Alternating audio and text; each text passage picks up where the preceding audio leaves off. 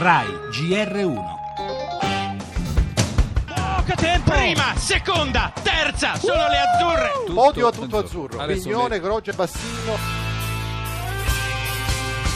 Marta Bassino Complimenti anche agli allenatori che hanno creato una squadra veramente in second place Sofia Goccia Grazie ragazze per il sogno che ci avete regalato di questa stagione.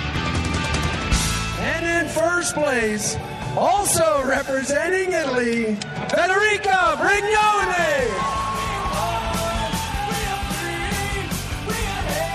Squadra che tremare il mondo fa ed è la squadra italiana. Ci sono stati gli anni che io vincevo appunto con Tomba e adesso è ripartita una squadra nel settore degli sport invernali, un modo per portare eh, il nome dell'Italia nel mondo, le nostre montagne, perché comunque sono atleti che si allenano sulle montagne.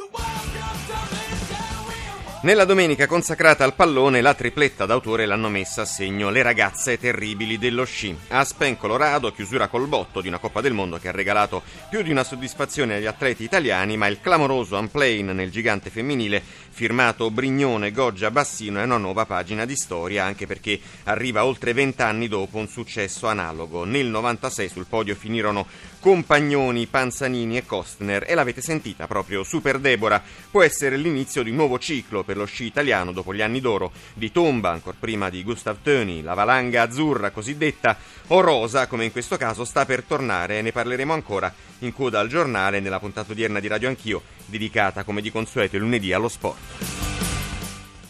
E nel nostro giornale anche l'immigrazione spunta un piano Italia-Libia per fermare gli arrivi. Intanto questa mattina vertice a Roma tra il ministro dell'interno Minniti e i leader dell'Unione Europea. Lotta alla mafia, ieri all'Ocri per la giornata della memoria anche il presidente Mattarella. La crisi all'Italia nel pomeriggio nuovo confronto sul piano industriale. Oggi disagi per i viaggiatori per lo sciopero dei controllori di volo. Esteri sempre più tesi rapporti Turchia-Germania. Dopo il corteo autorizzato del PKK a Francoforte, Ankara accusa Berlino, sostenete i terroristi curdi.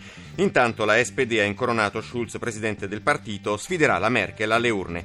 Cronaca, bullismo, identificati i giovani che hanno pestato il tredicenne vicino a Napoli, hanno tutti meno di 14 anni. Ancora, oggi la giornata mondiale della felicità istituita dall'ONU per ricordare a tutti che la sua ricerca è lo scopo fondamentale dell'umanità. E infine ancora sport, in questo caso con il calcio.